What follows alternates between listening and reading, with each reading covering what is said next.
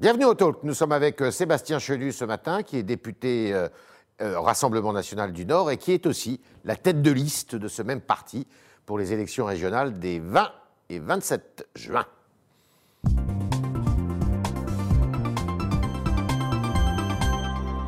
Bonjour Sébastien Chenu. Bonjour. Yves. Alors il y a un débat qui s'est installé en France avec cette manifestation qui a eu lieu hier à laquelle vous avez participé comme de très nombreux d'ailleurs élus et députés, euh, entre la justice et la police, la police accusant la justice euh, bien d'être la source euh, de beaucoup de ces problèmes. Le problème de la, police, c'est la justice, disent les syndicats de policiers. Est-ce que il y a de l'excès, il y a une réalité, d'après vous, là-dedans, ou c'est vraiment un combat de deux corporations qui se font front? Bon, ce ne sont pas, euh, il faut bien le dire, des corporations euh, euh, qui sont ennemies ou adversaires. La police et la justice sont complémentaires et dans une démocratie, elles sont nécessaires. Moi, je veux rendre hommage d'abord aux policiers hier qui ont manifesté. 35 000 euh, policiers, c'est assez inédit. Il Ouais. faut quand même le rappeler. Je me rappelle que, puisqu'on célébrait les 40 ans de l'élection de Mitterrand, il y avait eu quelques centaines de policiers à l'époque sous les fenêtres de Robert Badinter. On en est à 35 000 aujourd'hui. C'est assez inédit. Il faut entendre ce que ça veut dire, ce que ça veut dire de notre société, ce que ça veut dire aussi de la souffrance de ces hommes et de ces femmes qui nous protègent. J'en profite juste pour euh, avoir une pensée aussi pour euh, la pénitentiaire, Ouais. parce qu'ils sont euh, euh, souvent euh, confrontés aux mêmes difficultés, ils sont un peu oubliés. Les gardiens Et de prison, je, donc, hein. je pensais aux, aux gardiens de prison, aux agents de la pénitentiaire, euh, qui eux aussi euh, sont euh, euh, rudoyés, c'est le moins qu'on puisse dire. Alors, Éric Dupont-Moretti, qui est le garde des Sceaux, s'est défendu hier à, à l'Assemblée nationale. Vous avez participé à cette séance. euh, de, euh, enfin, a défendu la justice, euh, l'appareil judiciaire, en disant il peut y avoir évidemment euh, des défaillances, des dysfonctionnements, mais elle n'est pas laxiste, cette justice. Où est le problème? Non, mais Éric Dupont, il est l'incarnation. Dupond-Moretti. euh, euh, Éric Dupond-Moretti, pardon. il est l'incarnation du laxisme judiciaire. Euh, C'est-à-dire qu'il a pour obsession, lui, de vider les prisons. Mmh. Euh, moi, je pense qu'il y a plusieurs problématiques. C'est d'abord la multiplicité des aménagements de peine. Ouais. Plus vous faites d'aménagements de peine, plus. Au bout du compte, vous visez à tuer la peine. Vous en arrivez à tuer la peine. C'est-à-dire qu'à force de euh, remise de peine automatique, à force de bracelets électroniques, Il veut remettre ça en question, justement, hein, oui, précisément, bah, dans écoutez, ce projet de loi. on verra, mais en tous les cas, pour l'instant, moi, ce que je ne vois pas, c'est une justice qui soit plus sévère. Je ne vois qu'une justice qui soit toujours sur la pente Taubira, c'est-à-dire celle des aménagements. Donc le problème n'est pas uniquement dans l'exécution des peines, qui est souvent défaillante, elle est aussi Elle est dans la sévérité des Alors, décisions. Elle est également dans le prononcé, d'abord parce que souvent, euh, les peines, elles sont prononcées longtemps après euh, la commission des faits. Là, il veut Euh, lutter contre ça aussi. Alors, bien sûr, ben, c'est le minimum, mais il faut des moyens pour ça. Euh, je pense qu'il n'a pas aujourd'hui les moyens, mais il n'en a pas non plus la Sauf qu'il a véritable augmenté le budget de la justice Oui, de mais enfin, 8%. tout, tout ça reste très anecdotique par rapport aux nécessités. Si vous voulez, il faut que les peines, elles soient rapides, elles soient effectives. Ouais. et même si elles sont de courte durée, il faut que les gens euh, puissent aller réellement en prison. Pour ça, il faut construire des places de prison. Et si vous voulez, vous pouvez avoir euh, toute la politique pénale que vous voulez développer. euh, si vous ne construisez pas de places de prison, eh bien, euh, vous ne pourrez pas euh, appliquer ces mêmes peines. Donc je pense que ça, c'est une des problématiques de ce gouvernement, c'est qu'il avait annoncé des constructions de places de prison et qu'en réalité, on n'y est pas. L'augmentation du budget de la justice fait partie du budget global de l'État, que vous n'avez pas voté, j'imagine. Non, on ne vote pas le budget Mais de l'État, puisque ce ne sont pas les bonnes priorités. D'accord, oui, c'est ça. Mais euh, si vous aviez simplement à voter sur le budget de la justice, est-ce que vous auriez euh, voté cette augmentation de 8% Non, mais on- nous, vous savez, on ne s'oppose jamais aux augmentations de budget lorsque c'est pour la police, pour la justice et lorsque c'est pour leur donner des moyens. On l'a toujours fait. On a toujours euh, voté les possibilités de donner des moyens. Le problème, c'est que ça se noie dans un budget beaucoup plus général dans lequel ce ne sont pas des priorités. Vous savez, les- euh, dans le programme de Marine Le Pen, euh, l'idée, c'est de faire une loi de programmation de 2 milliards sur 5 ans une pour la justice, une pour la police. Ouais. Euh, parce que, évidemment, c'est sur euh, un quinquennat qu'on peut voir les choses, c'est sur un quinquennat qu'on peut disposer euh, des crédits, c'est sur un quinquennat qu'on peut avoir une vision. Le problème de ce gouvernement, c'est qu'on arrive à la fin de son exercice, on arrive à la fin de ce quinquennat, et qu'ils ouvrent les yeux parce qu'ils sont rattrapés par le quotidien, sont rattrapés par la réalité. Et puis il y a des tas de chantiers qu'ils n'ont pas ouverts.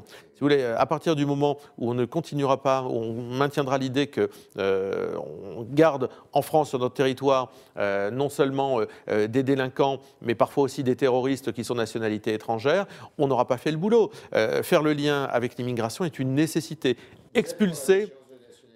Oui, bien sûr, mais expulser, c'est protéger. Euh, on le voit On dans tous les reprend la double peine on, bah, écoutez, oui, on reprend la double peine. Ces gens-là n'ont rien à faire. C'est Nicolas Sarkozy qui l'avait aboli. Oui, bah, c'est une erreur de plus.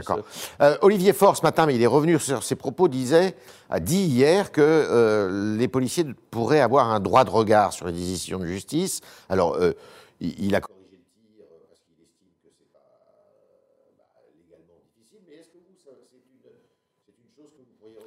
Mais je ne comprends pas bien ce que ça veut dire, pour être très honnête. Moi, je crois qu'il faut arrêter les usines à gaz. Tous ces gens qui ont été au gouvernement, les Xavier Bertrand, les Olivier Faure, euh, le Parti Socialiste, tous ces gens-là, on les a vus à l'œuvre. Euh, alors, ils ont toujours des solutions une fois qu'ils ne sont plus aux responsabilités. Euh, il y a des choses, des leviers qu'on n'a pas activés. responsabiliser les familles des mineurs délinquants, expulser les délinquants étrangers, construire des places de prison. Enfin, vous voyez, tous ces leviers-là, ils n'ont pas été activés. Euh, tous ces leviers-là, euh, euh, ils demandent d'ailleurs à l'être parce que remettre les peines planchées, tous ces leviers-là, ils demandent à l'être. C'est assez simple à comprendre, c'est en général assez efficace, ça participe de la politique de la tolérance zéro qu'ont eu d'autres pays. Alors, Éric Dupond-Moretti, garde des Sceaux, mais il court plusieurs lièvres à la fois, puisqu'il est aussi en lice pour les régionales dans les Hauts-de-France, et notamment dans le Pas-de-Calais. Est-ce que vous approuvez ou vous désapprouvez, la question en fait pas de soi, votre réponse va de soi, vous désapprouvez l'engagement de cinq ministres dans euh, cette, cette, campagne électorale, mais ils vous rendent un grand, un grand service quand même finalement. Parce que en présentant une liste avec des poids lourds, euh, prétendus tels, du gouvernement, eh ben, euh, ils font beaucoup d'ombre, ou ils pourraient faire beaucoup d'ombre à Xavier Bertrand, qui est votre principal adversaire. Écoutez, d'abord, euh, moi je crois que les ministres de l'Intérieur et de la Justice en particulier, puisqu'il s'agit d'eux, ont quand même mieux à faire euh, après, il y a, voilà, il y a, d'autres ministres, mais euh, ils ont quand même mieux à faire. Euh, si on voit la situation, si on, prend, si on regarde la situation de notre pays, ils ont quand même mieux à faire, sincèrement, que de venir gambader le week-end dans le Pas-de-Calais. Parce que c'est ce que vient faire Éric Dupond-Moretti. En réalité, il n'a aucun programme, aucune vision pour notre région. Il monte sur un terril le week-end et il revient à Paris immédiatement après. C'est que de la communication.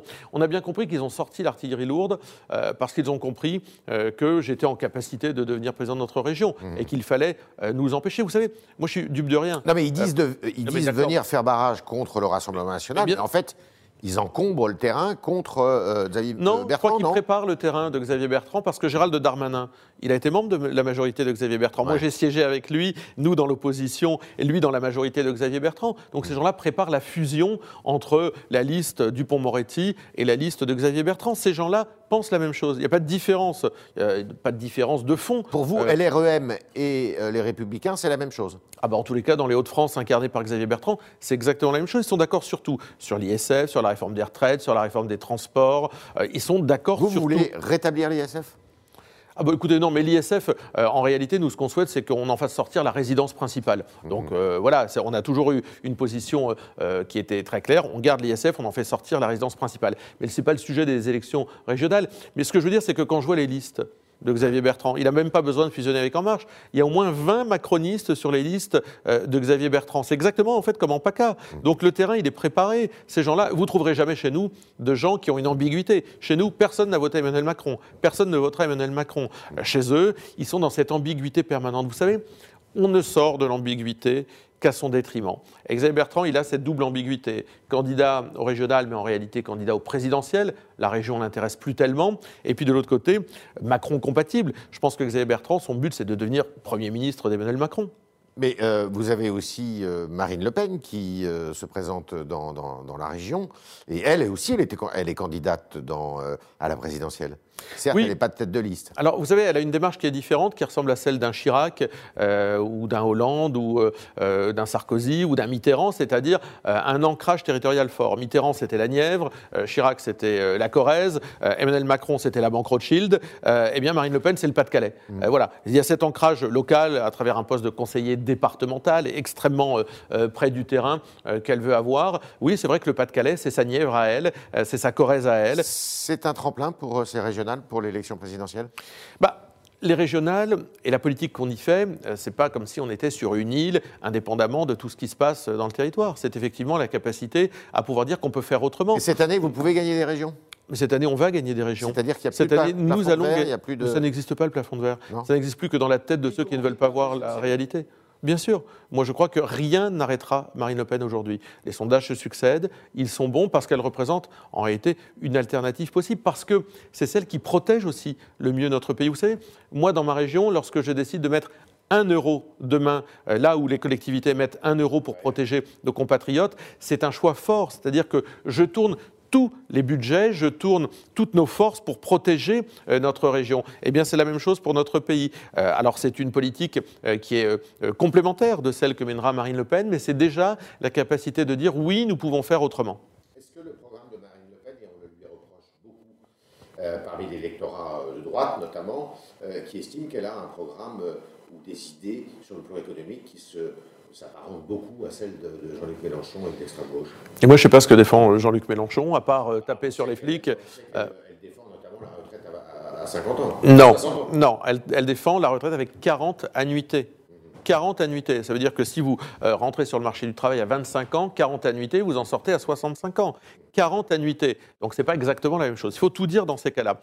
Mais moi, ce que je crois, c'est que Marine Le Pen défend un modèle euh, qu'on n'a jamais vu. Le patriotisme économique, euh, le protectionnisme intelligent, le localisme, un modèle qui fonctionne d'ailleurs dans certains pays et un modèle qui donne du résultat qu'on n'a pas essayé ici, puisque en fait, ici, c'est le libéralisme, c'est une France ouverte à tous les vents, la libre concurrence qui mène aux industries, notre agriculture à mal. Vous démissionnerez évidemment de votre, si jamais vous êtes élu euh, président chef 5.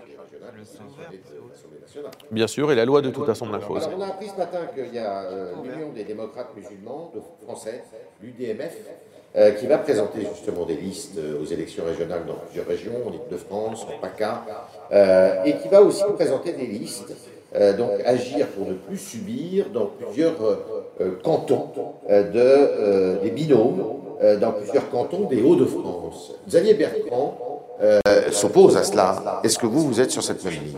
Moi, j'aurais aimé que Xavier Bertrand ne finance pas le lycée Averroès, le lycée euh, qui a des accointances islamistes, Radio Pastel à Roubaix. Vous l'accusez de faire du clientélisme électoral Bien sûr, nous l'avons dénoncé. des applications pour le IALAL, tout ça, nous avons voté contre. C'était encore les mois derniers. Hein. Mmh. Il a financé tout ça avec l'argent des habitants des Hauts-de-France.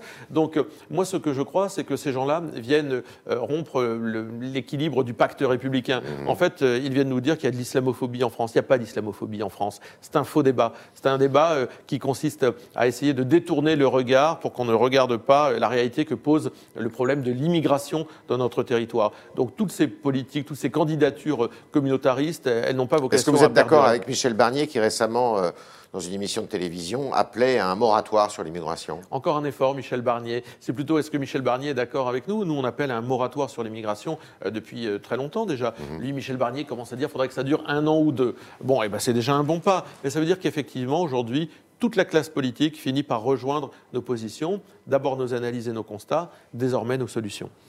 On est avec Sébastien Chenu ce matin au talk, et pardon pour les petits pépins, les petits problèmes de son qu'il y a pu y avoir euh, pour ce qui me concerne en tous les cas, euh, au cours de cette interview, qui continue avec vos questions, chers internautes, qui sont posées ce matin par Sacha Beckerman.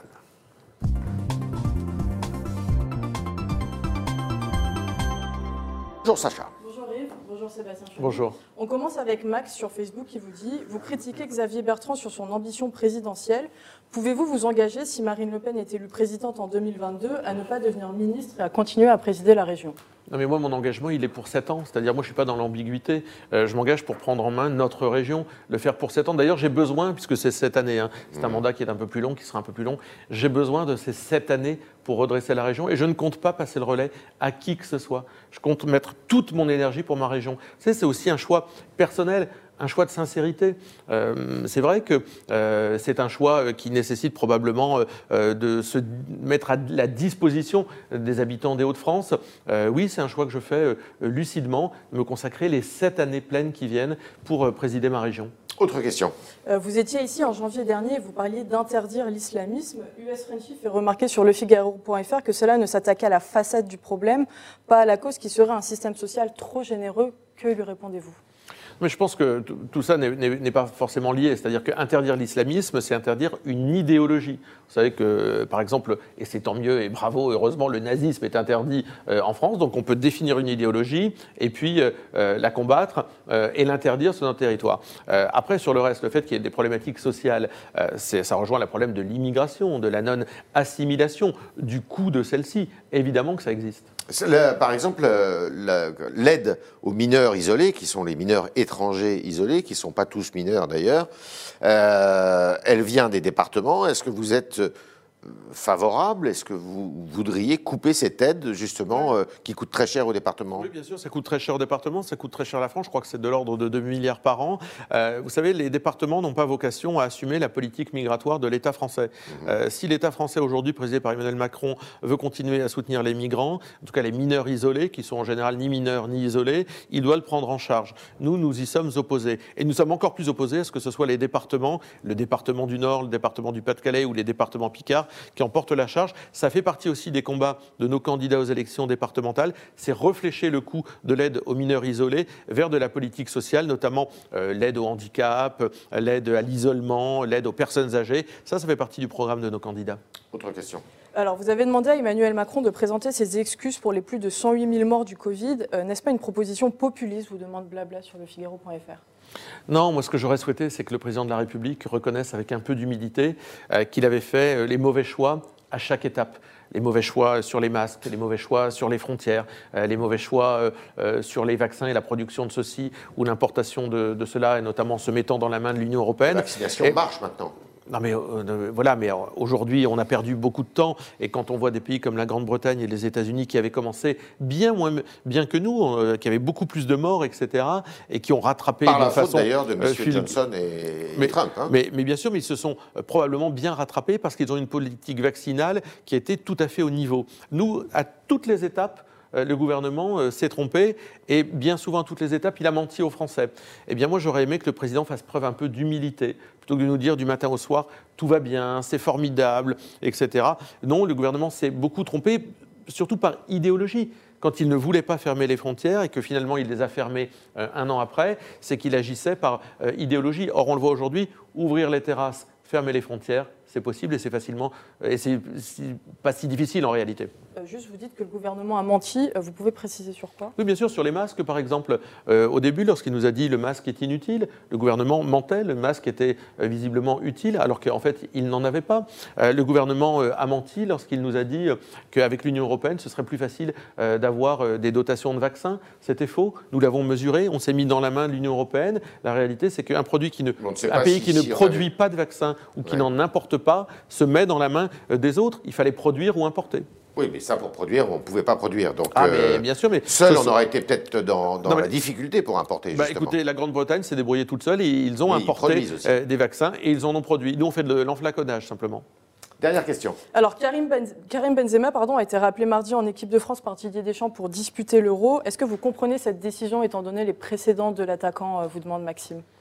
Je ne comprends pas cette décision. Euh, moi, je n'ai aucune sympathie euh, pour Karim Benzema. Pour Karim Benzema. Euh, je pense que lui n'a aucune sympathie pour la France. Et, il l'a déjà exprimé de nombreuses fois. je crois qu'il ne voit finalement, à travers l'activité sportive, qu'un tiroir caisse. je crois que c'est tout ce qui l'intéresse dans notre pays. Et je crois qu'effectivement, le lien qu'il a avec notre pays n'est pas pour le moins. La part de Didier Deschamps, le sélectionneur? J'ose espérer qu'il y avait d'autres talents euh, à aller chercher. Euh, Didier Deschamps fait ses choix, hein, c'est un homme libre, euh, mais j'ose espérer qu'il y avait d'autres talents. En tous les cas, Benzema n'est pas l'incarnation de ce que j'aime dans le sport, c'est-à-dire il n'est pas l'incarnation de celui qui porte haut le, drapeau tricolore. Et si Lille est champion de France et que vous êtes président de la région, est-ce que vous continuerez à subventionner le club? Côté du sport, on a de la chance d'avoir de très bonnes équipes euh, dans le Nord. Euh, ce que j'ai exactement ce que j'allais vous dire. Donc par conséquent, on sera toujours un partenaire. J'ajoute que par exemple, le président actuel avait promis de faire une aréna par département. rien, il n'y a rien eu encore de ce côté-là. Il n'y a pas eu d'effet Bertrand chez nous, ni dans le sport, ni en sécurité. Et avec vous, vous feriez une, une aréna par département Moi, j'ai pas pris cet engagement-là. Je veux d'abord le faire chiffrer, parce que contrairement à Xavier Bertrand, moi, je fais pas des annonces, je fais pas de la com. J'essaie de prendre des engagements qui sont mesurables, qui sont concrets. Donc quand j'aurais fait chiffrer ça, je pourrais prendre un engagement. C'était Sébastien Chenu ce matin qui était euh, l'invité du talk du Figaro. Merci d'avoir répondu à nos questions, aux questions des internautes qui étaient posées ce matin par euh, Sacha Beckerman. Merci euh, Sacha. Et puis encore pardon pour les petits problèmes de son. Et à demain, si vous le voulez bien.